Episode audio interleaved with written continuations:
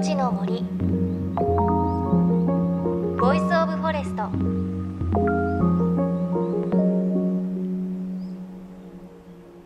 おはようございます。高橋万里恵です。JFN38 局を結んでお送りします。命の森ボイスオブフォレスト。さあもう二十四節気の大暑を過ぎました。大暑大きく暑いと書いて、まあ、1年で一番暑い時期なんですがいや厳しい暑さ続いていますよね。皆さんいかがお過ごしでしょうか？私そんな中バーベキューやってきました。東京の木場公園というところでやってきたんですがそんなに日差しなかったんですがそれでも蒸し暑くてでもやっぱり外で食べるお肉美味しかったですね。あと今回は岩手県の陸前高田からホタテを取り寄せて食べたんですけれどまあ肉厚ですごく美味しかったです。ちょっと余ったのでお隣のチームとかにもお裾分けしましたがそこでちょっとあの久しぶりにバドミントンとかフリスビーやってだいぶ疲れてちょっとねもう夏バテ気味になったかなっていう感じがしました。で今日ご紹介するこの方夏バテするんでしょうか？しないでしょうね。今朝も先週に引き続きプラントハンター西畑清純さんのお話です。で今日は東京代々木にある世界の珍しい植物あふれる商業施設代々木ビレッジからのレポートです大きなビルが立ち並ぶ新宿のすぐ隣なのに世界各地の珍しい植物が根付く不思議な商業施設。レストランやあとバーもあってたくさんの人がくつろぐ空間で週末にはいろいろなイベントが行われています。そんな代々木ビレッジの植物をすべてプロデュースしたのがご存知プラントハンターの西畑清純さんです。今回は西畑さんの新しい本の出版記念イベントとして代々木ビレッジにあるイベントスペースで西畑さんと私高橋真理恵によるトークイベントをさせていただきました。さあということで改めましてプラントハンター西畑清純さんとトークショーを行いたいと思います。西畑さんよろしくお願いします。はいよろしくお願いします。今日は本当にたくさんの方いらっしゃっていただいてなんかピースフルですね本当に。そうですね。なんかまああのそういう場所を目指して代々木ビレッジも作ったんで、うん、なんかまさにビレッジらしい感じやなと思って。あのじゃあちょっと改めてお伝えしますが代々木ビレッジは JR の、まあ、代々木駅から徒歩12分ですよね。いやもうえっと、俺の足では40秒ぐらい いや本当そう、はい、そんな感じなんですよね、はい、でもこう緑も豊かだけどレストランもあるしバーもあるし、はい、私さっきパンいただきましたが美味しいパン屋さんもあるし代々木のランドマーク的な存在になってきてるんじゃないですか？もともとですねこの施設をトータルでプロデュースしたのは小林武さん音楽プロデューサーの。でここの施設ができたのが2011年の秋なんですけどこんだけビルの本当にね大きなビルを建てないといけない立地に半分以上こういう庭になってこうやって大木山の下で人が集える。でこういうようなロケーションとこういうような場所っていうのは緑豊かな場所っていうのはこれ素晴らしいっていうことで出来上がった後ねいろんな開発業者さん、まあ、ディベロッパーさんだったりゼネコンが視察に来られて今ではこれをモデルにして、まあ、言ったら緑をその集客装置にしてもしくは売りにして開発をしていくビルを作るとか商業施設作るとかにしてもこう緑をたいあの大いに取り込んでいくっていう風潮がものすごい高まった、うん。まあ、そういうモデルケースに、ね、なったんですけど結果的には。でそういうふうないいプレゼントーションにするためには普通のガーデニングしてたらあかんなと思ったわけです、ええ、庭って作るってなると例えば洋風の庭を作る、うん、フランス風の庭を作る。とか、和風の庭を作るとか。コーディネートされて作っていく。それは作り手の意図じゃないですか。作り手の作品なわけです。で僕は違うくて僕は庭師でもないしデザイナーでもないので一個一個の植物は主役になればいいなと思ったわけですだからここにはペルーのペッパーベリーっていう木がある、うん、ここにはインドのブッシュカンっていうみかんがある。ここにはメキシコのサボテンがある。それぞれの植物がそれぞれ主役になればいいなって思って結論がまあ共存っていうことをテーマにして世界中の植物が仲良く暮らす植物の楽園みたいな庭を作りたい。なんか植物図鑑みたいな感じ。でもっとさらに言うと動物園みたいな感じ。ゾウさんがいてその隣に行くとキリンさんがいてその隣に行くとペンギンさんがいてその隣とお猿さんがあると、まあ、そういう感じでね一個一個の植物がそれぞれにちゃんと自分で生きてるっていう。なかなか本当に隣同士の木だけど本来は全然違うところの地域の全然違う国の木だっていうのをはい。一気に見られるっていうか共存共生してるのを都内で見るのってできないですよね。そこはね実は知識がないと成り立たなくってなんでこの植物が育つの？みたいなことはめちゃくちゃ言われるわけです、例えば僕の後ろにあるこの総重量4トンのボトルツリーっていう木。ええ、これは友達のタイの王族でカンポンタンサッチャっていうね方がと花博をタイで開いた時にこれを6本ぐらいオーストラリアが持ってったわけです。うん、でプロの植物業者さんがプロのオペレーションしたけど全部枯れた。中国の植物園シンガポールの植物園いろんな植人が世界的にこの木をオーストラリアからこう輸送して植えて育てようと思って失敗している中で代々木ビレッジだけ成功したんですよ。でこういうこととかですね。一個一個自慢したらきりないんですけど。でもあの実はあの僕何も考えてなさそうに見えるじゃないですか。でも意外にそういう植物の生理的条件をうん。きちっとこう考えて育てれるような状態を作って育ててるそういう話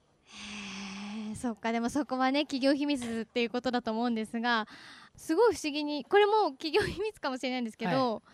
い、ろんな国の植物があるわけじゃないですか、はいはいはい。でも下を見ると土って全部一緒に見えて、はい。でも家とかで一緒に鉢を大きいのにすると一本枯れちゃうのが出てきたりするんですけどはい。土って全部一緒でも大丈夫なんだって今日思ったんですけどそれはね大丈夫っちゃ大丈夫だし大丈夫じゃないっちゃ大丈夫じゃないんですよ、うん。でやっぱりその植物っていうのは植物それ例えば酸性度のこう好むものアルカリ性を好むものブルーベリー分かりやすい例で言うとブルーベリーは酸性の土が大好きです。ええ。でもオリーブは若干アルカリ性が好きです。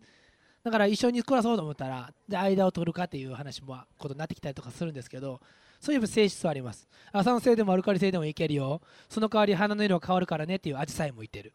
水はけのいい植物あの、まあ、基本植物は大体水はけが良くないとダメなんですけど、まあ、水を嫌うものもあればそれが大好きなものもある。それはそれぞれちょっとあります。でもこれ1個の土にはグラウンドに植わってますよね。うん。でそれはやっぱりほんのちょっと土の中でサポートをしてる。っていうところもある。そっか。じゃないとやっぱり難しいものもいるんですよね。多少ね。はなるほど、はいさあそしてあのー会場にいらっしゃる方ももしかしたらすでにご覧になってるかもしれないんですがこの代々木ビレッジこの夏何でも100年に一度そうそうそうそう。の出来事はい。があるっていうことなんですけどこれ教えてもらえますか、はい。もう100年に一度ぐらいしか咲かない。それそれぐらいめったに咲かない花がね代々木ビレッジで今咲き始めた。名前は何て言うんですか？もうねその名の通りセンチュリープラントって言われててええ100年に一度咲く花っていうね英語では意味なんですけどあのー学名がアガベサルミアナ・フェロックス、まあ、よくアガベ・フェロックスって言われるんですけどアメリカに生えてる多肉植物です。巨大多肉植物です。今ちょうどね見えますよね。あのー茎がだいぶそうですね。大きくなっていって上にいいくしゃみですね。いいくしゃみですね。えアガベ関係ないですあのね僕ね明るい方向を見たらくしゃみが出るっていう それ性質私もそうです。あそうですか？それやっぱりすごいそうですか？全く森の話と関係ないんですけど、うん。日本人の3割ぐらいが明るいとこ見てくしゃみ出るらしいあいやそうですよね。であ僕その3 3割割3割の中入りましたそうそうそう。仲間だね。えっといやでもアガベこのほら花が背が高いから見上げたらいきなりくしゃみ出たわけあです見上げるほどでかい花確かにだからそう10メートルぐらいはありますかね。はい。大きさ伝わりましたね。本当にちょっと見上げちゃうそ感じ。え上につぼみっぽいのが見えますあれつぼみですかそうですそうです今つぼみがね少しずつあのーこうできてますねへえ付け根に行くとねこうロゼット状に開いた葉っぱええ太い葉っぱが、あのあってその真ん中から出てると思います真ん中からこう全身全霊でビヨーンとねその花を上げてるわけですよ。うんうん。でこの後どうなる？そうそう枯れちゃう。今ちっちゃい子ちびっ子が言ってくれたけれども。先にね。そうよくしてるね。じゃああの今45メートル出てる茎っていうのは花が咲くから出るんですか？そうです。あのーこの植物は自殺をする植物なんですよ。自分で自分の今死のうって決める植物なんですけど、うん。その死のうって決める時はどういう時かっていうと十分に自分の体のエネルギーが充実してでよしこれなら次世代に子供を残せるぞって言った時に花をあげ命をかけて花をあげて全身全霊で花を咲かして受粉をしてでたくさんの子供を残して親は死んでいくっていう。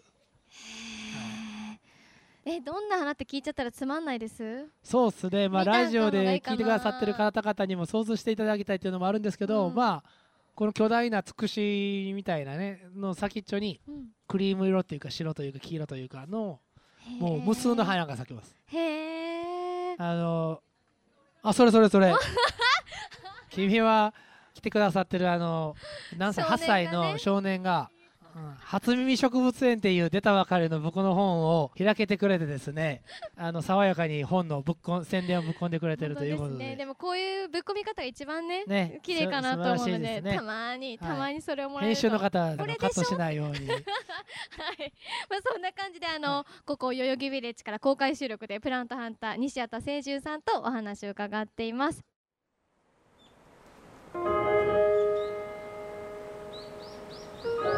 命の森。 Voice of Forest。